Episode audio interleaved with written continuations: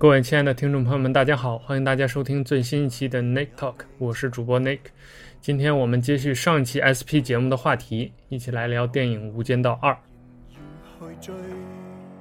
生命太短，明日无限远，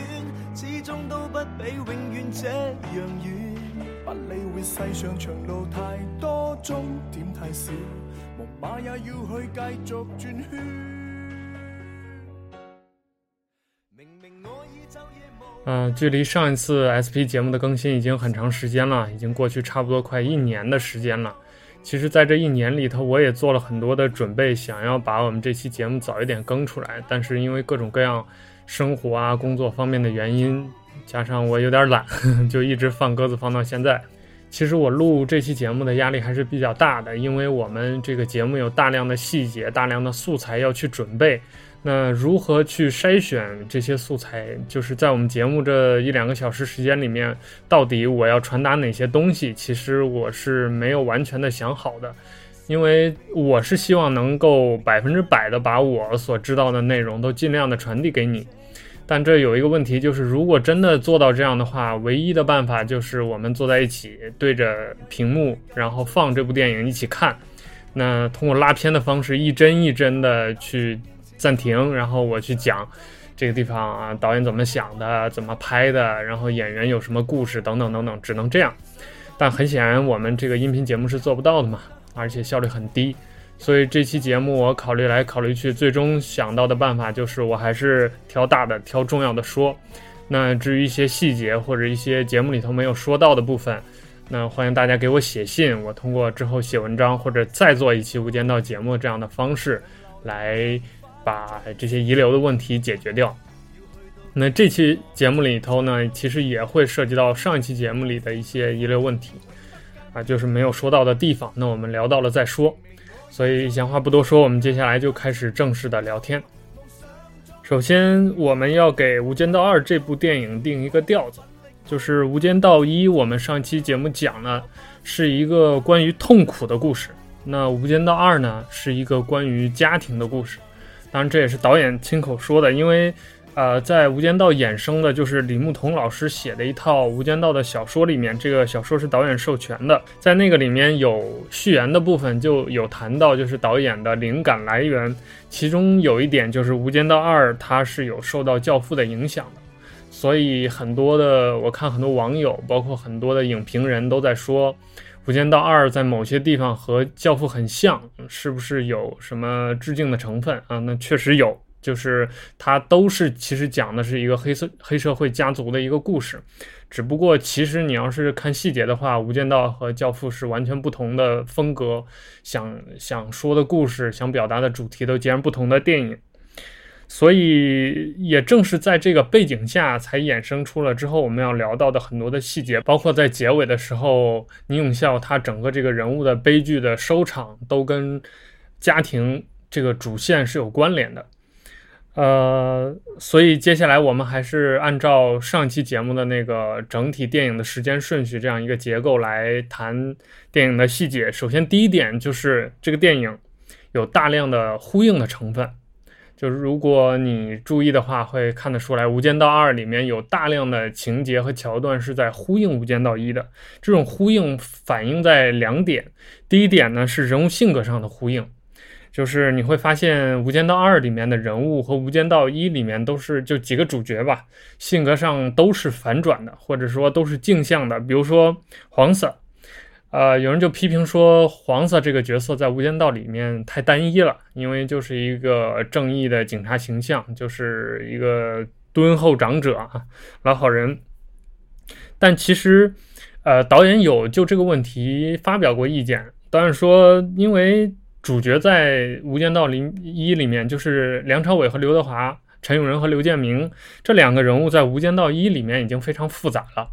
所以，如果再让两个配角，就是韩琛和黄色，也是两个复杂的人物的话，就会故事非常的乱，也故事很难讲，而且整个人物就乱七八糟。我觉得导演说的是对的，就是整个这个《无间道一》，它之所以给我们观众留下的印象非常深，而且观感非常好，原因就是两个主角的性格是非常突出的。那两个配角呢，通过这种看似脸谱化或者单一的形象，能够没有干扰到整个故事主线，尤其是主主人公的塑造。那到了《无间道二》里，因为是讲上一辈的故事了，是讲之前的故事，是前传，所以导演就花了篇幅来重点塑造黄志诚和韩琛两个角色，他们之前的这种性格的反转和变化。所以你会看到《无间道一》里面的黄色是非常成熟、稳重、老练、举重若轻的这样一种状态，你就。呃，做什么事情都轻描淡写。刚才也说了，老好人、好上司这样的状态。但是呢，在《无间道二》里面，黄志诚就显得非常的用力，就是他嫉恶如仇，呃，非常的极端，而且非常的，甚至可以说凶狠。为了达到正义的目标，他是不惜任何的手段的。那韩琛这个人物的形象也有反转，他在《无间道一》里面更像是黄色在《无间道二》里的这种状态，就是非常的狠辣，非常的阴险。呃，同时也非常的智慧，呃，甚至在很长一段时间里头，我就是我在我对整整个这个香港电影的观感，我认为黑社会老大就是韩琛这个样子的，就是矮胖矮胖的，然后这个阴险歹毒，呃，胸有城府，大概是这么一种状态。但是在《无间道二》里面的韩琛呢，他展现出来的状态是非常诚恳、非常忠诚、非常随性的。就是他也有自己过去的那个成长的一段经历，有自己转变的那一面，而且 Mary 的命运对他的影响非常大，这个我们后面也会聊。那第三个人就是阿仁，陈永仁。他在《无间道一》里面的状态是一种外表非常诙谐、非常自在，动不动还插科打诨，跟人这个开玩笑。但是内在呢，非常心思细密，就是一个底色还是一个警官，一个卧底。但是外在表现出来的就是非常随意的一种性格。但是在《无间道二》里面，阿仁的状态是非常含蓄、非常内向的，但同时又非常的冲动。比如在片里头，他有打人的这种状态，一开始就是跟傻强不打不相识。那在片尾还因为这个手下在坟里头掺了东西，所以把手下凶狠的打了一顿，还把三叔怼了一顿。啊，有这样一个状态，就也是形成了一个对比。那在《无间道二》里面，就也讲述了阿仁这个角色，他是怎么从一个青涩的卧底，慢慢慢慢的走向成熟的一个过程。啊，最后一个人物就是刘建明，他也有一些性格的呼应和转变。比如在《无间道一》里面，他就是一个非常潇洒帅气、事业也成功、家庭也幸福的一个男人，就是就是非常刘德华的一个人。对，就是刘德华的本色演出。那在《无间道二》里面。刘建明就显得更加青涩、更加单纯，甚至他还有一段所谓的不伦之恋，就是爱上了歹佬雷，就爱上了大佬的女人。所以这个反转也是非常有意思的，也是和之前就是《无间道二》《无间道一》之间形成了一种呼应。那以上是人物的呼应，还有剧情方面的呼应。这个呼应我们就聊到某一个剧情点，我们再去说它。那讲完了呼应呢，我们接下来就首先讲开场的部分，就是黄秋生的一段独白。首先，这段独白是非常大胆，一分多钟的一个大段的独白，黄色自己抽着烟，从头到尾把它讲完，而且讲的不动声色，节奏也非常的缓慢，也非常的语言也非常的生活化。呃，导演在评论这段表演的时候，除了赞扬黄秋生的表演之外，其实还提到了一点，就是因为有了《无间道》之前的这个铺垫，所以他们才敢用这样大胆的方式来做《无间道二》的开场啊！因为你可以想象，如果是一个商业电影，前一分钟一个你不知道身份、不知道情况、不知道背景的一个角色在这儿进行了一个一分钟的独白，而且如果没有《无间道一》的话，其实这段独白是有点含糊的，呃，你需要一些背景知识才能看懂。如果一个商业电影是这么拍的话，很显然在当时的香港电影市场是不成立的。那也正是因为有了《无间道一》的这个成功和铺垫之后，《无间道二》才敢这么拍。其实我们这个节目的最后也会提到啊，就是整个《无间道二》这个项目，就是因为有了《无间道的一》的成功，他才敢这么拍。呃，其实如果你单独把这部电影拿出来的话，你会发现它更像是一个文艺片，而不像是一个警匪片。那接下来要聊的就是我们今天聊到第一个剧情上的呼应，就是黄色的这段对白，其实是呼应了《无间道一》开场里面韩琛的那段独白。因为《无间道一》里面大家还记得，韩琛叫了一帮手下安插卧底，那是《无间道一》的开场，韩琛进行了一段独白。那所以在《无间道二》里面也对应的有了一段黄色的开场，这两个对立的人物有了各自的一段内心的独白。所以黄色也在这里留下了《无间道二》这部电影的一个金句：“撒盐放佛更有待，修橋補路冇死害。杀人放火金腰带，修桥补路无事害。”那其实这里还有一个剧情上呼应的设计，但是没有拍出来。就是黄色在说完了前面这段话之后，对韩琛说了一句：“该母应该干，造也唔应该干。三，世界不应该这样的，做人不应该这样。”阿琛。这个时候，韩琛猛然一回头，然后大家会发现他其实在低着头闷声大吃大喝，这就对应了《无间道一》里面，呃，两个人在办公室，韩琛吃东西的那个情景。其实这里导演原本是想设计有一个恶趣味，就是想让韩琛把饭盒捡起来，因为大家还记得在《无间道一》里面，韩琛非常的凶悍，在警察的办公室一巴掌把桌子上的饭全部都打翻在地。所以导演想呢，《无间道二》我们能不能让韩琛这个把饭盒捡起来？比如说让呃黄色把这个饭盒不小心弄掉，然后韩琛去捡，设计这么一个桥段呼应一下。但是后来导演觉得这太刻意了，就是太恶趣味了，所以没有这么拍。那在两个人正式亮相之后，《无间道二》的故事也就拉开了序幕。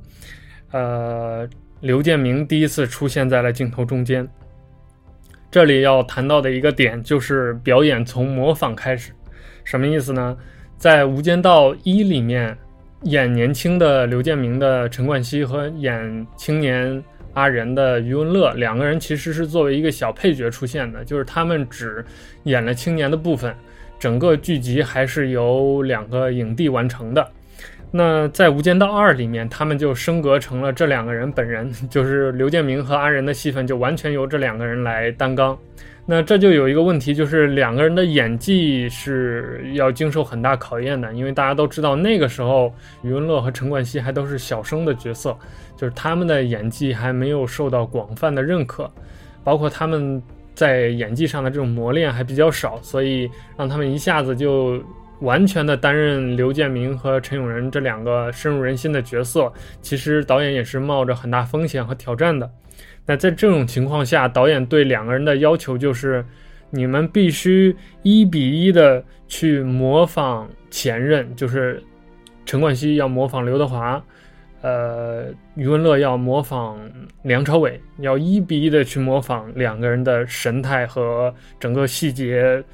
状态、动作等等一切，所以在开场的这段这个刘建明，呃，一段漫长的走路，就是去杀倪坤的这个过程当中，你会发现，这个从步态到甩文件袋那个动作，还有整个眼神，甚至发型、着装，导演都是设计让陈冠希去一比一模仿刘德华的那个状态的。那余文乐也是一样的，他讲自己去模仿的过程，就是看了上百遍的《无间道》，然后去学习陈永仁，就是这个梁朝伟，他整个在表演过程当中，他的眼神、他的动作、他的神态。那在刘建明找到了倪坤坤叔之后，枪杀了倪坤，那也就成了整个故事的导火索。在这之后，刘建明回到了 Mary 家中，去领了一笔钱，还和 Mary 发生了一些对话。这里就要处理上期我们的一个遗留的问题了，还是挺重要的问题，就是《被遗忘的时光》这首歌第一次出现在《无间道》这个故事里，应该就是 Mary 和刘建明的这次见面。Mary 搞了一部胆机，然后放了蔡琴的这首歌。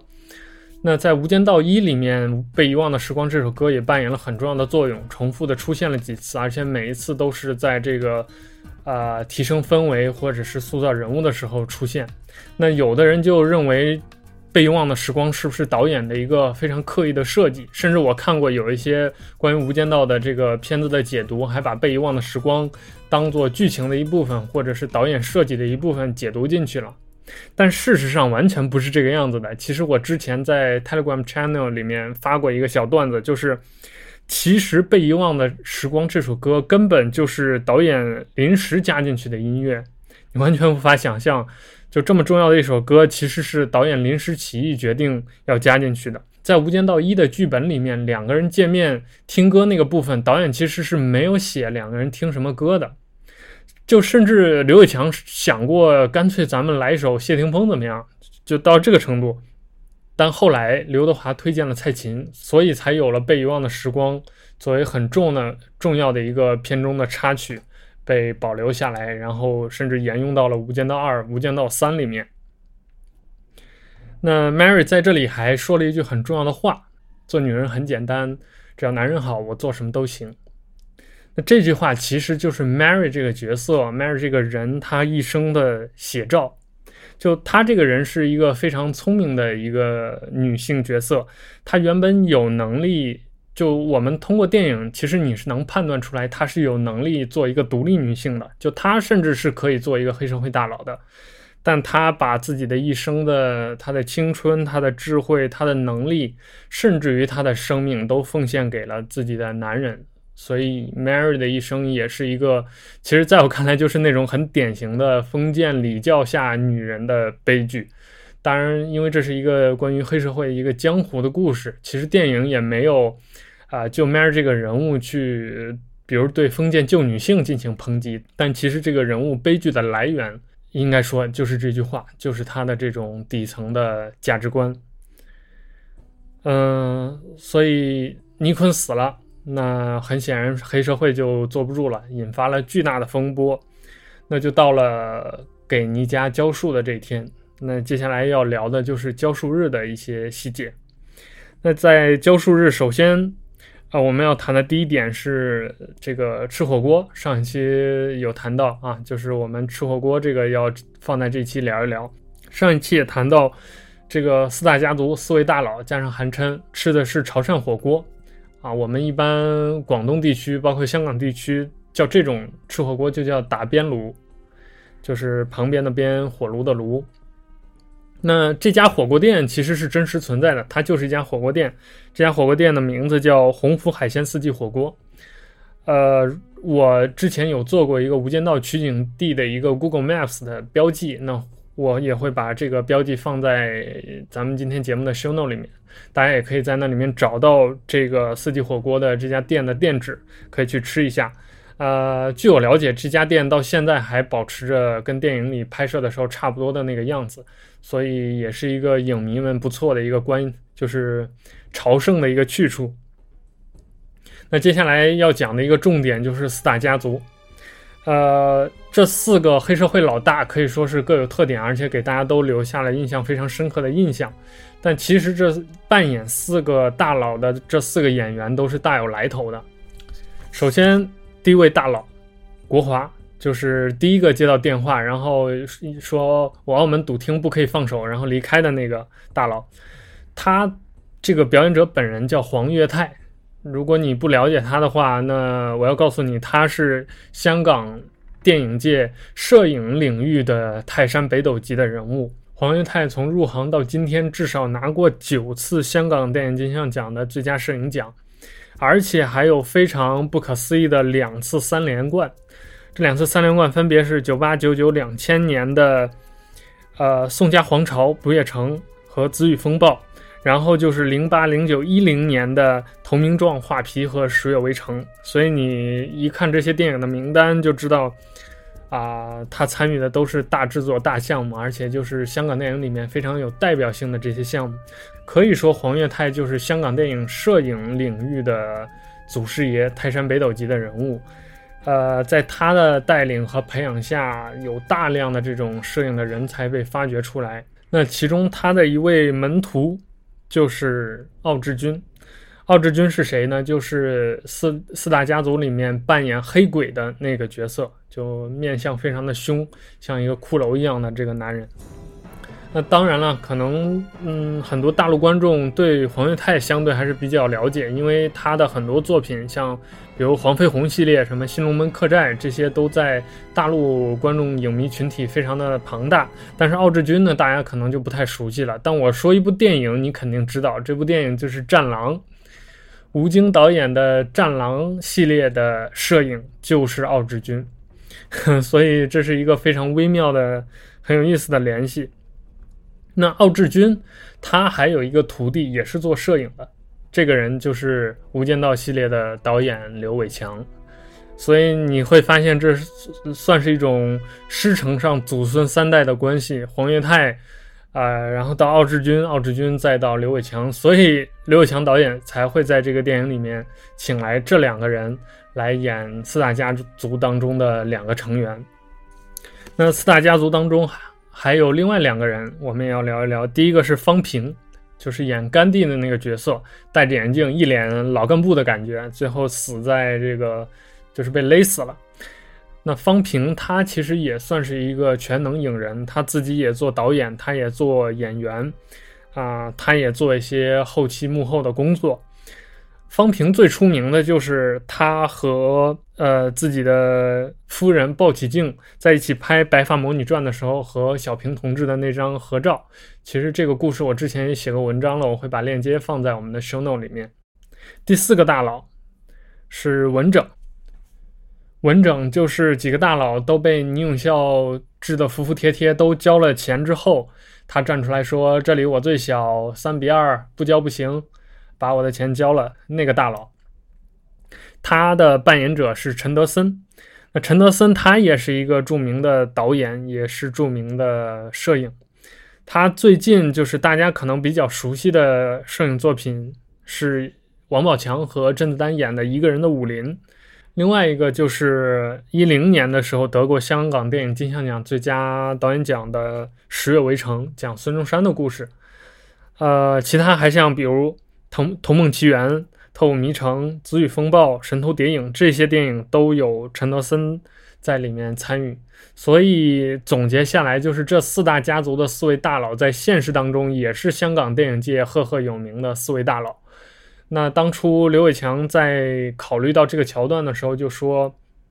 我能不能找四个导演来演四位大佬？”没想到他们四个导演来了之后，有的演的还真的都是有模有样。就你会发现，其实每一个大佬他从外形到内在的这个性格特征都非常的分明，而且各有特色，非常的有意思。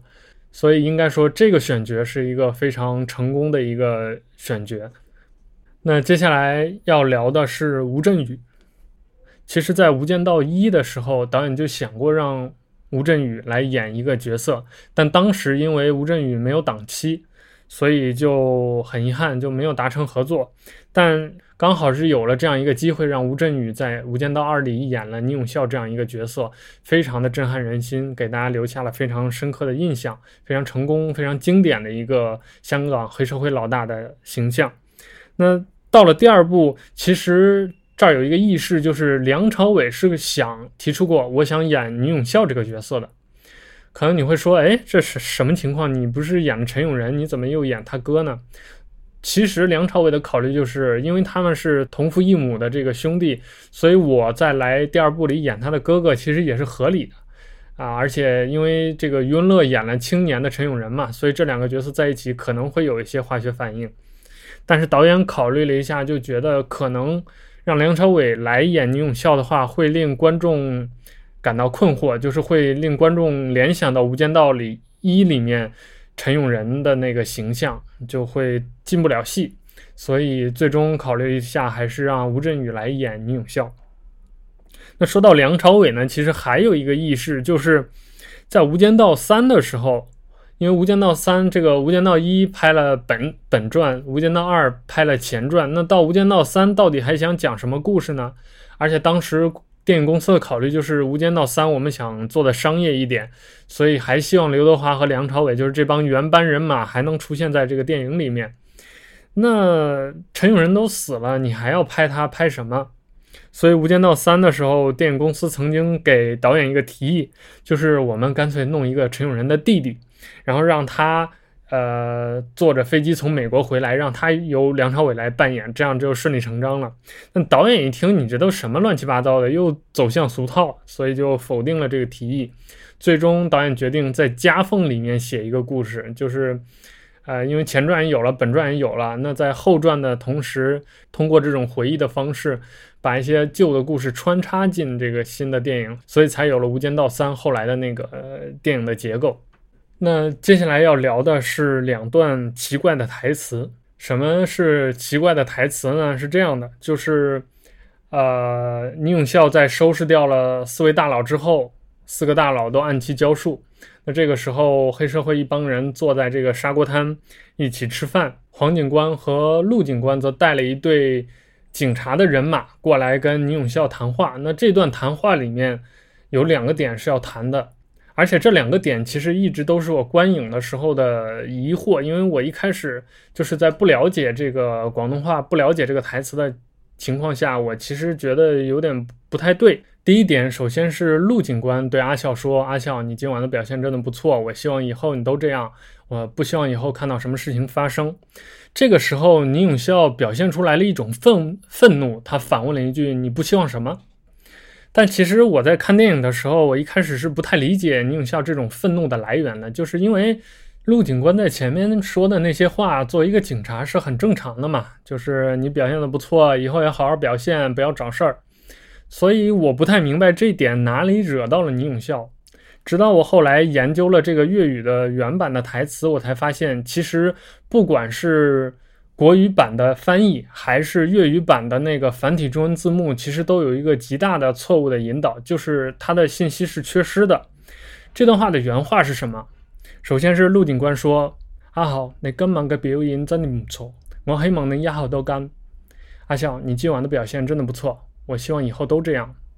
那接下来他说了一句很重要的话，这句话是“我哋都唔想见到你唔开心嘅事发生”。这句话翻译过来就是“我不想看到你发生什么不开心的事”。所以，如果你能理解到这样一层意思的话，你才会发现，其实这句话陆警官想说的是：“阿笑，你今晚的表现不错，我希望你以后都这样。”你爹今天已经死了，你可不要重蹈覆辙。我不希望不开心的事你也发生。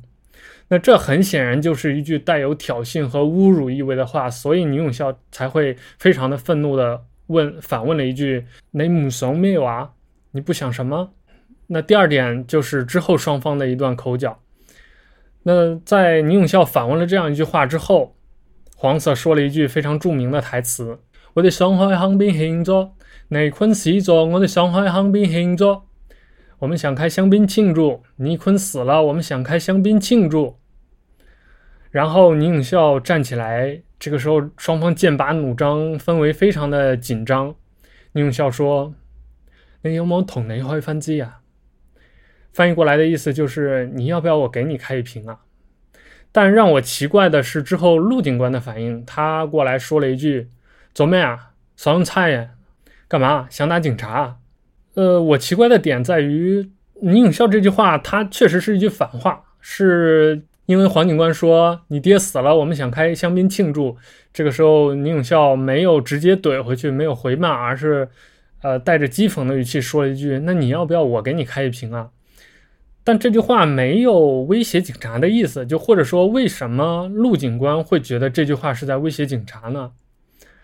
这个疑问其实伴随了我很久，直到我听了刘若可老师上期我们提到的那个知乎 Live，他在当中提到这句话，其实暗含了一个抱尊的动作。抱尊，抱就是抱头的抱，尊就是莫使金樽空对月那个酒樽的樽。所以从字面上就大概可以理解了，就是比如说两个流氓小混打架的时候经常用的那个拿酒瓶子啐到对方头上的那个动作，就叫抱尊。所以，如果你能理解了这个粤语里头的这层意思，你才能明白倪永孝这句话其实就是赤裸裸的威胁警察。OK，那这个部分聊完之后，中间有很多的剧情，我们就不再细聊了。接下来要聊的是一个比较大的一个 part，这个 part 是清理门户。首先要聊的第一点是启德机场。启德机场出现在哪里呢？出现在韩琛要去泰国的时候，Mary 打电话给韩琛说：“你知不知道倪永孝要处理四大家族？那知道你知不知道倪永孝也要杀掉你？”这个时候韩琛说：“哎呀，没关系，我是帮倪先生做事嘛。”于是 Mary 就开着一辆跑车飞奔到机场去找自己的老公，但还是错过了。这里面的启德机场其实是假的启德机场。为什么说它是假的呢？因为在当时拍电影的时候，香港启德机场已经废弃了，已经不用了，搬到了现在就是填海的那个新机场。但是这个故事发生的年代，香港启德机场还是在的。那怎么办呢？导演就租了一个大的办公室，就是，呃，韩琛和傻强坐在那儿。傻强乐呵，哎，老大，你看我穿的帅不帅？韩琛问他，你穿这么花哨干什么？那个场景是租了一个超大的办公室，那后面的部分是用抠像完成的，所以你会发现，你仔细看那个画面是后面是有点模糊的。这也是整个《无间道》这个系列电影为数不多用到数码合成的部分，反而不是那些枪战的场面，而是这样一个机场。那还有一个点要聊的就是刘嘉玲，就是 Mary 开着那辆跑车去追自己老公的时候，那辆跑车是一个奔驰的古董跑车，那个跑车是刘伟强的，因为刘伟强本人他是一个跑车迷，他自己收藏了不少的跑车。在拍的时候，导演就说：“那干脆你就开我的这个车去吧。”所以，其实这个古董跑车还是非常符合 Mary 作为一个黑社会大佬的女人的座驾的这样一个风格和气质。下面要聊到的就是黄色和 Mary 两个人发生了一段非常隐秘的谈话。那这段谈话就牵扯到我之前发过一个电报，还是一个 Twitter，在里面说。黄色就是黄秋生在《无间道一》和《无间道二》里面的两次即兴表演已经被大家说烂了。那如果我在做新节目，我一定跟大家讲点大家不知道的。那这次即兴表演就是一次被大家说烂的即兴表演，就是两个人在聊天的时候，Mary 静止不动。这个时候，黄色走到他跟前，Mary 是坐着的，黄色是站着的。然后黄色伸手托了一下 Mary 的下巴，把她的脸面向自己。这个时候，Mary 迅速的躲开，站在一旁，然后黄色离开，说：“我到时候调走所有人。”大家应该还记得这一幕。这个把刘嘉玲的脸托起来的动作是黄色的一次，呃，是黄秋生的一次即兴表演。当然，这是一次非常精彩、非常好的即兴表演。就用这么一个非常小的动作，增加了整个这一幕巨大的信息量。比如说两个人的关系到底是什么，还有包括其实也解释了为什么。啊，黄秋生可以影响 Mary 这个人去杀掉倪坤等等这一系列的问题，但是关于这两个人到底是什么关系，其实导演因为这是即兴表演嘛，导演是没有预设的。那两位演员黄秋生和刘嘉玲也都说希望观众自己去遐想、自己去猜，但是他们其实也没有一个明确的一个答案。嗯，这还有一点要说的是，刘嘉玲在总结自己这段表演的时候，她事后说。如果黄秋生当初提前告诉我他要这么做的话，我可能就不会躲了。原因是他觉得 Mary 这个角色当时在那种情境下，他已经没有退路了，他也不需要闪躲，就是他在黄色面前，他没有什么好退的，他就是要看他之所以跟黄色约出来谈，其实意思就是马上我老公就要死了，我别无选择，你必须给我一个答案，你要告诉我你能不能帮我，所以他没有什么好闪躲的。那我的看法是，其实我觉得现在的就是电影里面已经呈现的这种 Mary 闪躲的表演，和刘嘉玲说的他认为更加呃更加好的表演方式，我觉得都对。他更像是这个角色理性和感性的一次选择。就是现在呈现的电影里面的是一种感性的选择，就是作为一个女人，她被撩了一下之后，正常的反应就是去躲闪，先躲到一边再说。那刘嘉玲说的另外一种 Mary 的表演方式，很显然就是一个女人经过理性思考之后，理性战胜感性的一种状态，就是我就什么都不管了，你你你怎么着也好，你必须给我一个答案，你来杠我，我也来杠你，大概是这样一种状态。所以我觉得两个都好。那《无间道》当然选择了现在这样一种状态，但是因为现在留下的是即兴表演这个段落，所以我觉得可能就是这种大量的即兴表演充斥在《无间道》里，反而是整个这个系列非常好、非常具有美感的一点。那刚才我们说了要聊一点别人不知道的即兴表演，所以接下来我们就谈一谈即兴表演。接下来要说两段超级即兴表演，第一段。是马昆记砂锅摊的即兴表演，就是刚才我们说暴尊的时候，在那个结束之后，呃，韩琛的手下买了几盒烟过来，完了，倪永孝接过烟，点着，插在米饭上，然后端起一杯酒，倒在地上一半，把它喝光，有这么一系列的这个祭祀自己父亲的动作。那在这里有一个群体的即兴表演是什么呢？就是倪永孝把酒喝掉之后向天举杯这个动作是吴镇宇现场临时设计的，就是是他的即兴表演，是之前没有准备，剧本里也没有写的。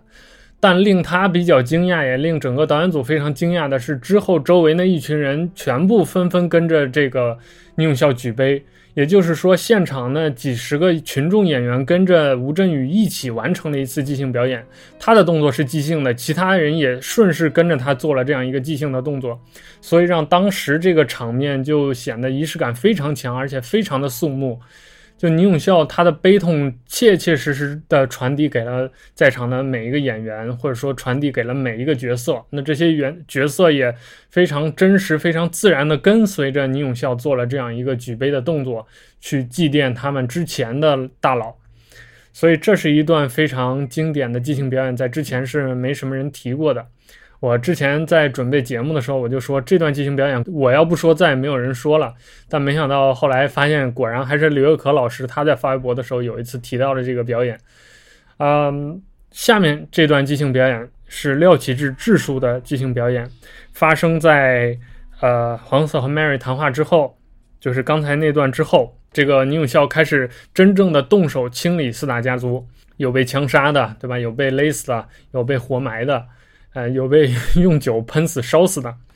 那在这个桥段里面，黑鬼是被活埋的那一个。那由廖启智演的这个三叔来完成这个杀人的工作。那在杀死了黑鬼之后，所有的整个的这一幕的杀人的情节都接连的结束。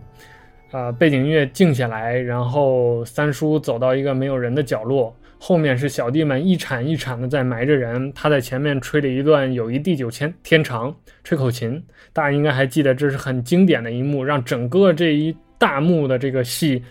啊，可以说落下了帷幕。那这一段表演其实是廖启智智叔的一段即兴表演，就吹口琴这段。那怎么回事呢？就是在演这段的当天。呃，廖启智就一直也不说话，拿一个口琴在片场就到处走，到处吹。然后导演就觉得疑惑，就说：“哎，大哥，意思什么意思啊？是想演吹口琴吗？”智叔也不说话。那后来到正式开拍的时候，导演就非常明白这个智叔的想法，就说：“干脆这样吧，咱们拍两条，一条咱们来正常的杀，杀完人就拉倒结束。”另外一条杀完人吹口琴行不行？支书说行，就这么演。于是，在现场就按照导演的要求拍了这么两条。那很显然，按照《无间道》的节奏是会选智叔这条即兴表演吹口琴的嘛？所以这里就说到，我们经常看很多的影评或者是电影上映完，大家会讨论演员的演技。这里我想说的一点就是，到底如何评价一个演演员的演技，或者说什么是一个演员的演技，其实是很多人在评价演技的时候都没有预先弄明白的一件事情，一个概念。那廖启智就给了大家一个很好的一个说明，就是剧本之外都叫表演，就剧本上所能呈现的内容，如果你去比如找两个电影剧本你去看一看的话，你就会明白这句话是什么意思。就是剧本上所能呈现的内容是很少的。那在此之外，所有的关于这个角色性格的设计、动作的设计、细节的设计，都是由演员来完成的。这些部分才是考验一个演员到底会不会演，或者说所谓的演技到底好不好的部分。那很显然，智叔的这段表演就是一段超级演员的超级表演，啊，是对于演技很好的一个诠释。那下面要聊的一点是没有对白的张耀扬。张耀扬就是演罗辑的那个演员，大家如果留意去看整部电影的话，会发现罗辑这个角色从头到尾都没有说一句话，就从头到尾全是靠表演、靠眼神来演戏，所以很有意思。要知道张耀扬这个演员，尤其在当时的香港电影界也是金牌配角、黄金配角这样的角色，就有点像后面的廖启智。而且你要知道，在香港电影界的地位，当时张耀扬可是甚至超过了陈冠希、余文乐的，就超过了两位小主演的。那导演请这么大一个腕儿，这么一个配角来演罗辑这个角色，居然一句台词都不给他，也可见这个导演组真的是失心疯、铁了心了。所以张耀扬在演了整个这个电影之后，到了最后一场戏，就是大家还记得清理门户的时候。他把三个呃，宁永孝让罗辑把三个内鬼都打死，然后又把罗辑打死。那场戏演到这儿的时候，张小阳说：“导演，你看都马上我都杀青了，你要不就给我一句台词呗？”但是导演其实是不想给他加台词的，因为这个角色从头到尾一句话都没有说，你到最后加一句什么台词都不太合适。但导演又耐不住演员的这个热情，于是就于是就随口诌了一句。要不你就来一句这个吧？你说，倪生，你不是这样的。然后张小阳一听，这非常扯呀，这什么乱七八糟的？所以就，哎，算了算了，干脆就这么演吧。所以从头到尾，罗辑这个角色都没有任何一句台词，但他依然非常的鲜活。就很多人喜欢《无间道二》，非常喜欢罗辑这个角色。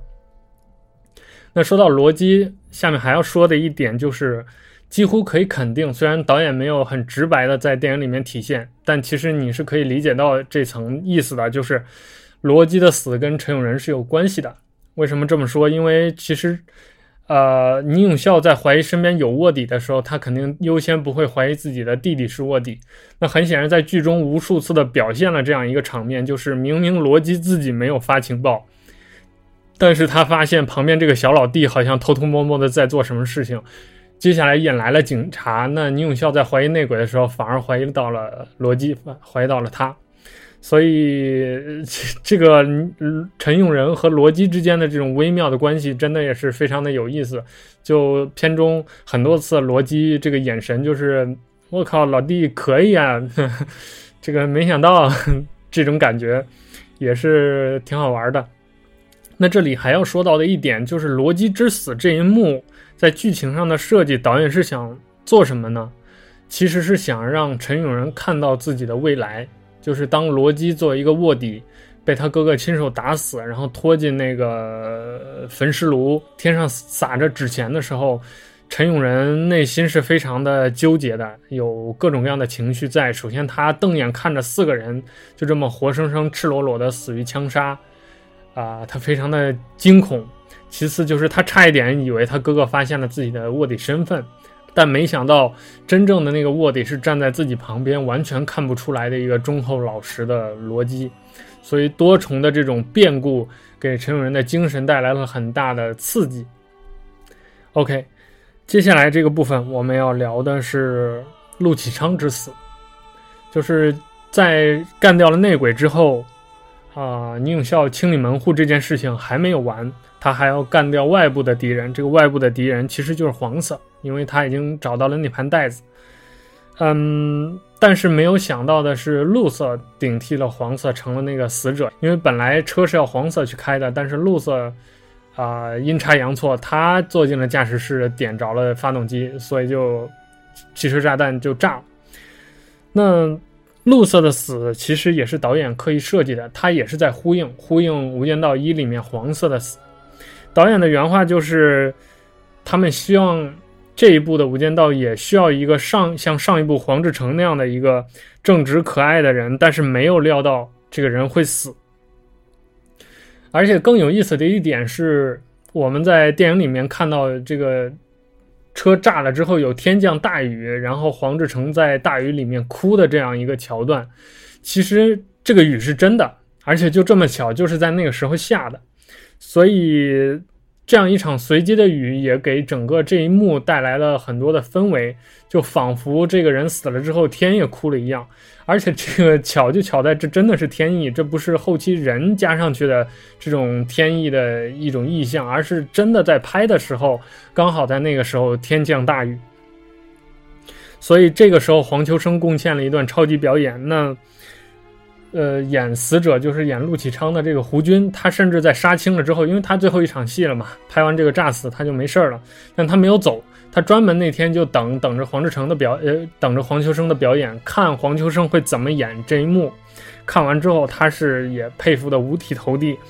所以在之后采访的部分，胡军也盛赞了黄秋生的表演和导演的技术，就是因为这段是刘伟强亲自拿了一个肩扛来拍的，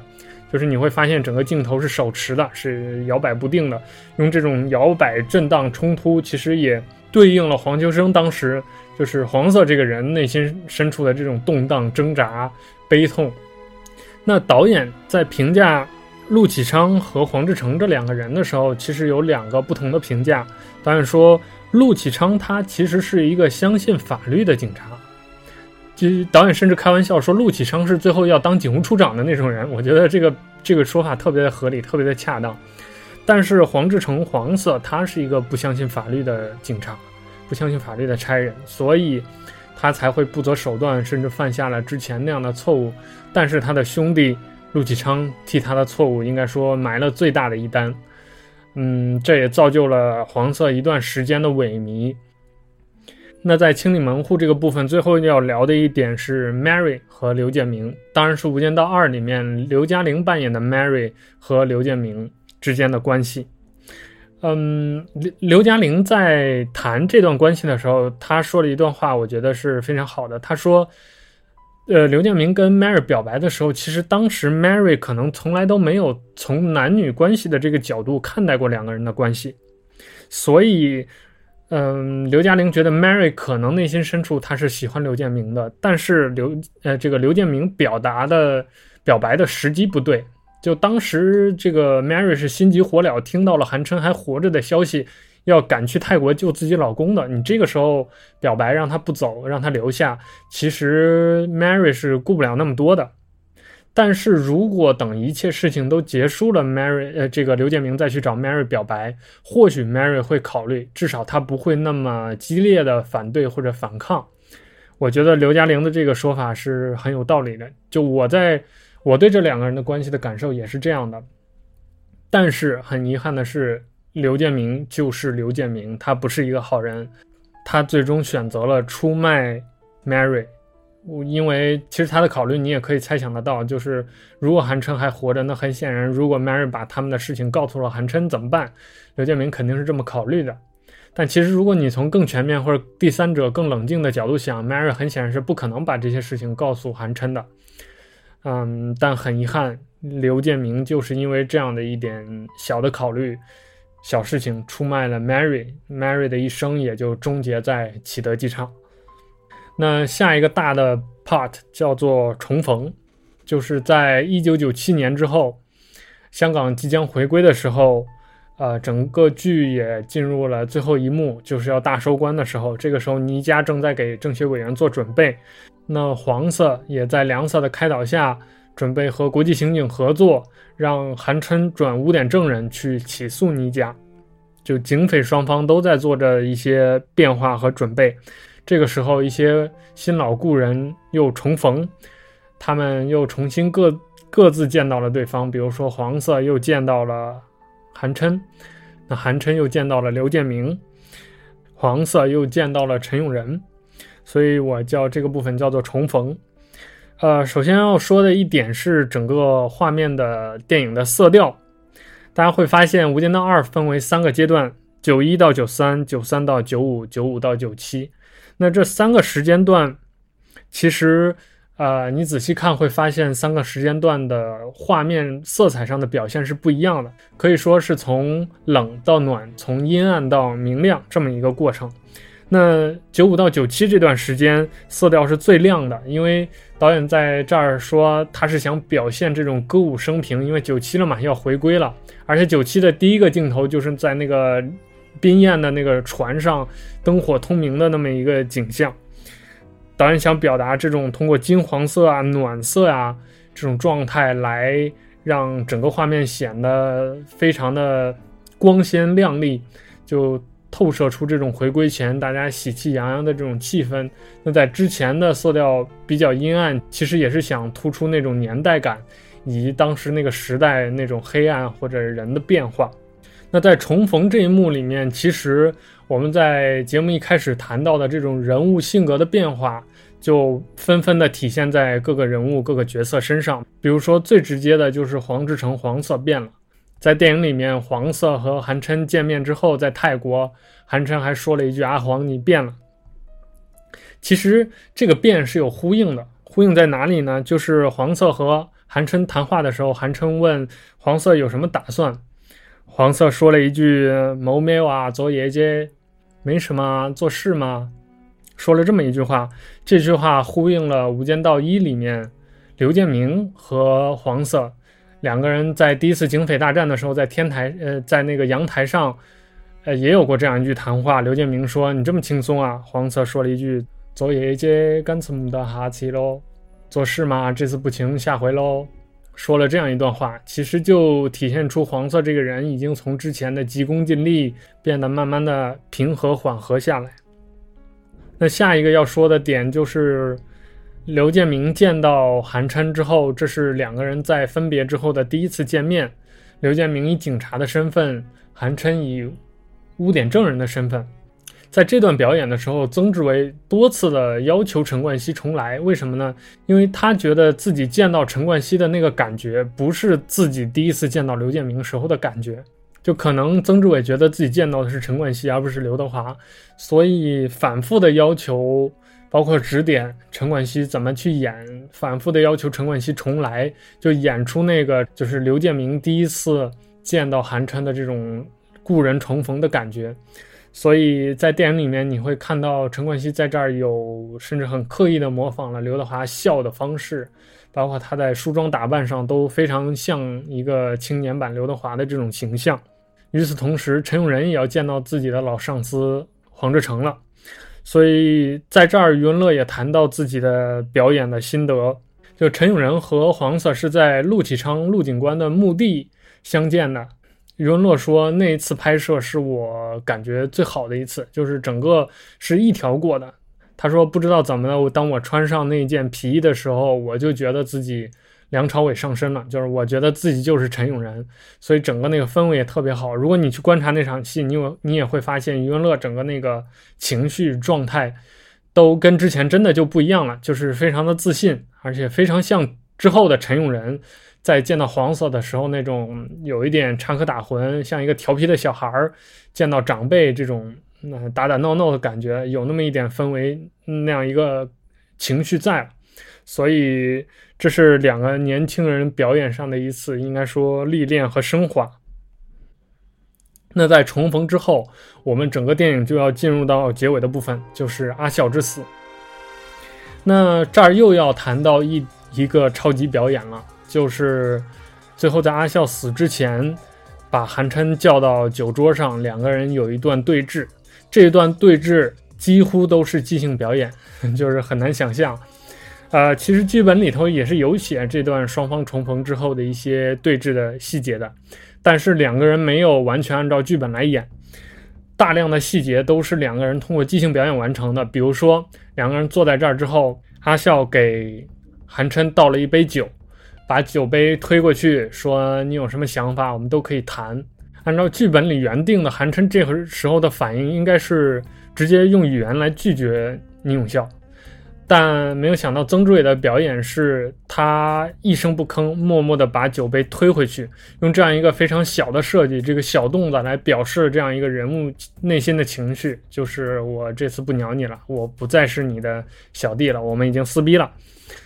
那接下来，吴镇宇也继续用自己的即兴表演来呼应曾志伟的即兴表演，比如说宁永孝在拿起电话一边拨号的时候，一边说话，面上有非常丰富的。表情上的细节变化，这些整个这个桥段、这个段落都是两个人用这样的即兴表演的方式完成的。所以我在看这个影片的花絮的时候，很大的一个感触就是《无间道二》这部电影让这些影帝们演得非常的过瘾，就是这些演员们在《无间道二》里头对于表演这件事情的专注和投入量是非常大的。比如说胡军就谈过说，余文乐这个小伙子。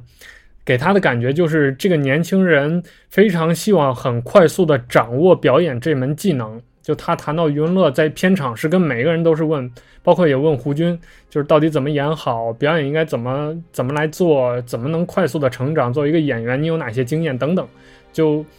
那包括其他的演员也是，就是演员们在一起讨论的全部都是表演，包括研究的，像我们之前谈到的这些即兴表演，还有这个片中呈现的那些非常不错的表演的方式，都是这些演员通过自己的研究、相互之间讨论、磨合，包括跟导演之间的讨论，最后产生的这种化学反应、这种结果。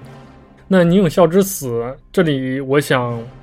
解决一个非常老生常谈的一个猜测，也是算是一个悬案吧。就是倪永孝知不知道阿仁是卧底？我的答案非常的明确，非常的直接，就是他不知道。为什么这么说？因为我们都知道，大家胜在倪永孝在《无间道二》里面的表演很重要的一幕，就是倪永孝从见到韩琛到拿枪举着韩琛的头，到被打死，到倒在陈永仁怀里，这整个一系列的表演。但我不知道那些持有倪永孝知道。陈永仁是卧底观点的这些朋友有没有想过这样一件事情？就是如果倪永孝知道陈永仁是卧底，那吴镇宇最后的这段表演根本就不是好不好的问题，而是对不对的问题。为什么这么说？首先，我们来看，如果倪永孝知道陈永是陈永仁是卧底的话，他最后在倒在陈永仁怀里的这个表演应该是怎么做？首先，他不应该有任何的惊讶，因为他之前已经知道了陈永仁是卧底。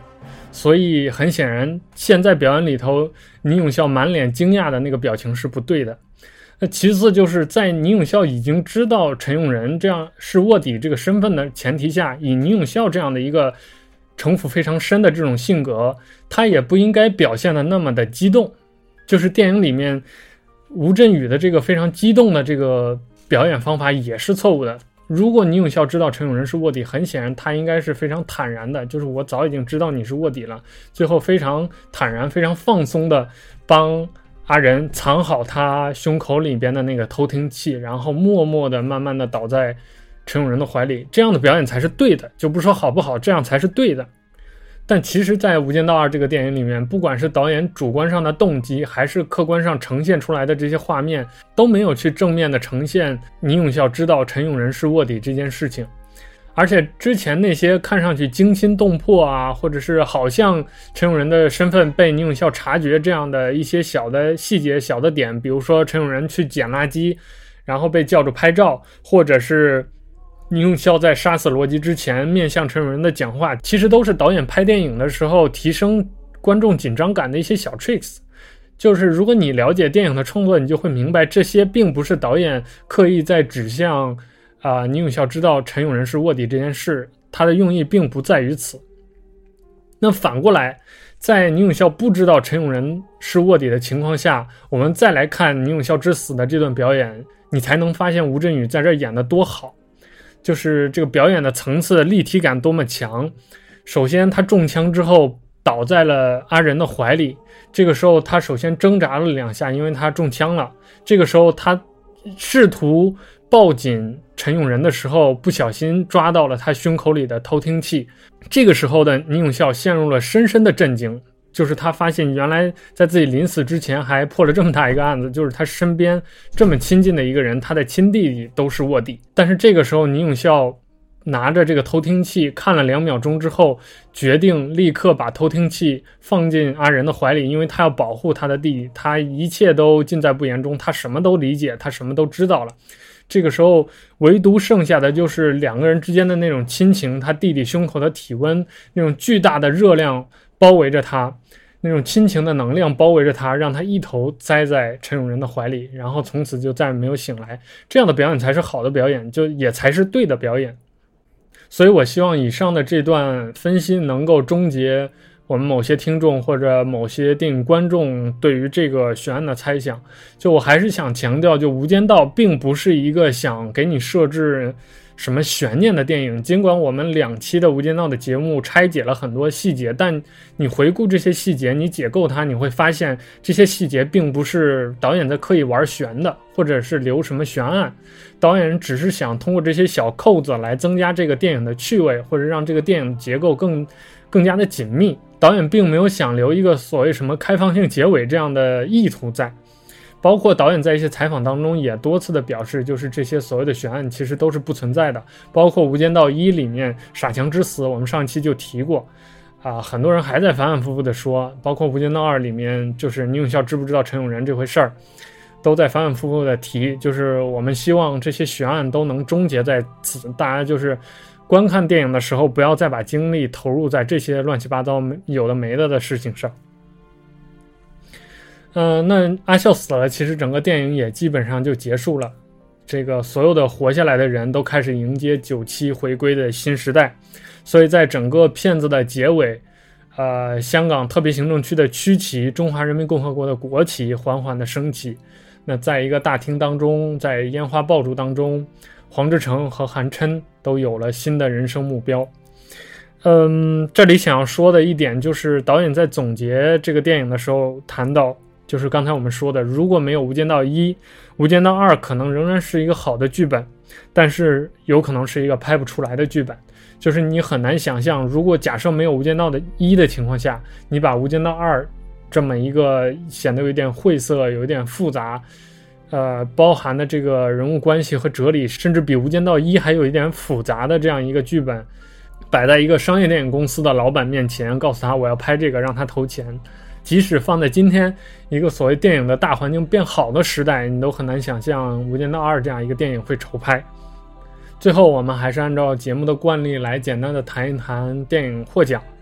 因为上期我们谈了金像奖，那这期我们也简单的谈一谈。当然，我们谈它也是有原因的，是因为在第二十三届的香港电影金像奖上，啊，《无间道二》获奖情况非常的不理想，应该说就基本上没有得什么奖，就所有的奖项几乎都有《无间道二》的提名，但是就没有得到什么奖。而且这年有一个特殊情况，就是我们上期谈到《无间道二》和《无间道三》是一同开拍的，那《无间道二》和《无间道三》也一同选送了第二十三届香港金像奖，因为它俩是一个年初一个年末，所以刚好都赶在一届大奖上，这就相当于左手打右手，就是分散了这个导演对于单部电影的关注。所以在这一届香港电影金像奖上，有一些奖就非常的有意思。首先，最佳男主角。嗯，提名的是吴镇宇，但是获奖的是谁呢？是上一部的主演刘德华。这个刘德华得不了金像奖，已经是在影迷圈里面的一个梗了。就是刘德华到现在好像只得过三次，呃，香港电影金像奖吧，就比他的老对手梁朝伟要少很多。呃，第一次应该是《暗战》，我没记错的话。第二次是这一次，获奖电影是《逮鸡楼》，就是我们大陆叫大。什么大块头有大智慧，呃，还有一次是桃姐，我印象里是这三次，所以在《无间道一》两大影帝共同提名，就是两个所谓的老对头直接竞争、直接对话的评选当中，梁朝伟战胜了刘德华，但没想到在没有刘德华的《无间道》参选之后，获奖的那个人就变成了刘德华本人。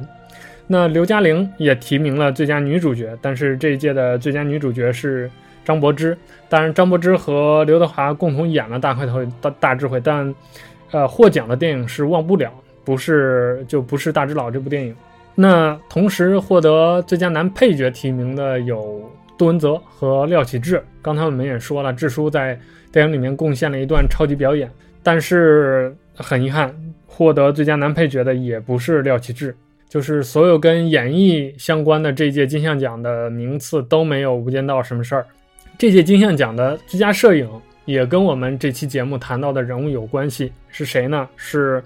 黄岳泰，就是四位大佬里面扮演国华，刚才我们讲过很多次的那个啊，刘伟强师傅的师傅。黄岳泰凭借《恋之风景》获得了这届大奖的最佳摄影奖。那《无间道二》和《无间道三》的摄影，刘伟强和武文整两次。就是因为两部电影被提名最佳摄影，但是都没有获奖。那比较特别的是，这届金像奖的最佳原创电影歌曲奖被《无间道二》拿到了，就是《无间道二》的主题曲《长空》。这首歌由 Beyond 的乐队创作，而且这首歌还击败了传唱度比它高很多的另一首歌曲，也是电影的主题曲《下一站天后》。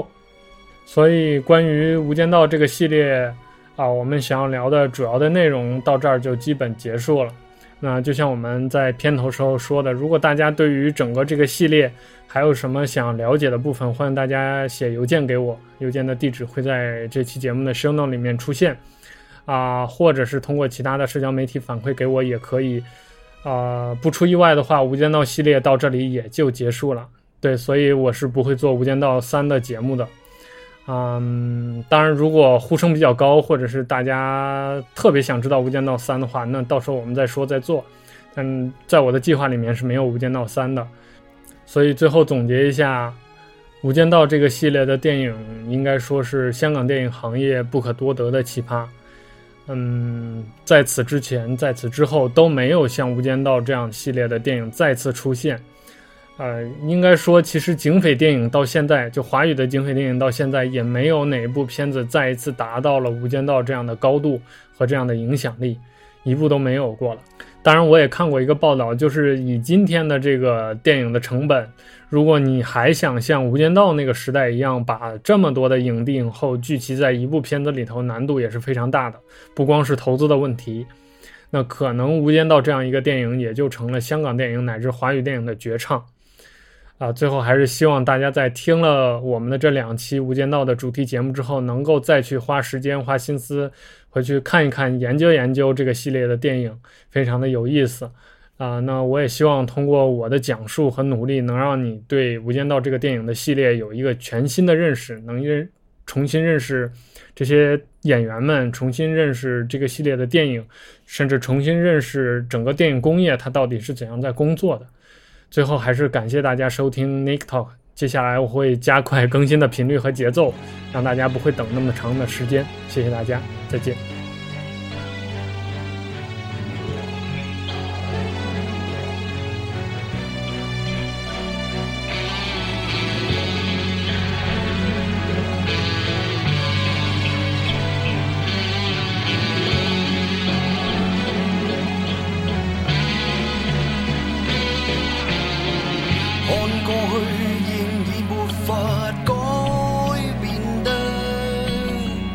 双手怎去作修补？无对与错，但有因与果，冲不开心里那心魔。若这心得失不稀罕，只想不再多，空虚侵占我。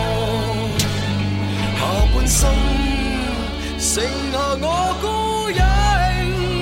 永没尽头，再没自由，要继续承受，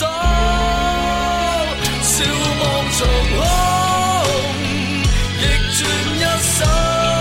天数，难敌你是你。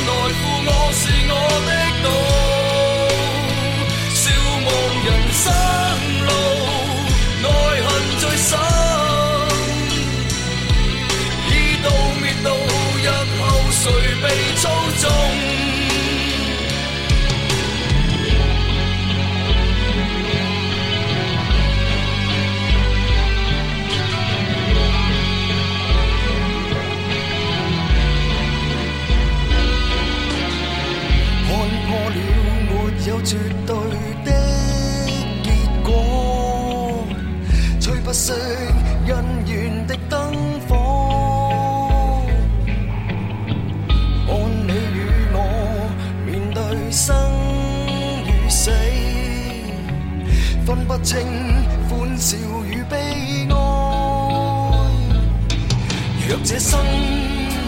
得失不稀罕，只想不再多空虚侵占我。下半生剩下我孤影，永没尽头，再没自由，要继续承受。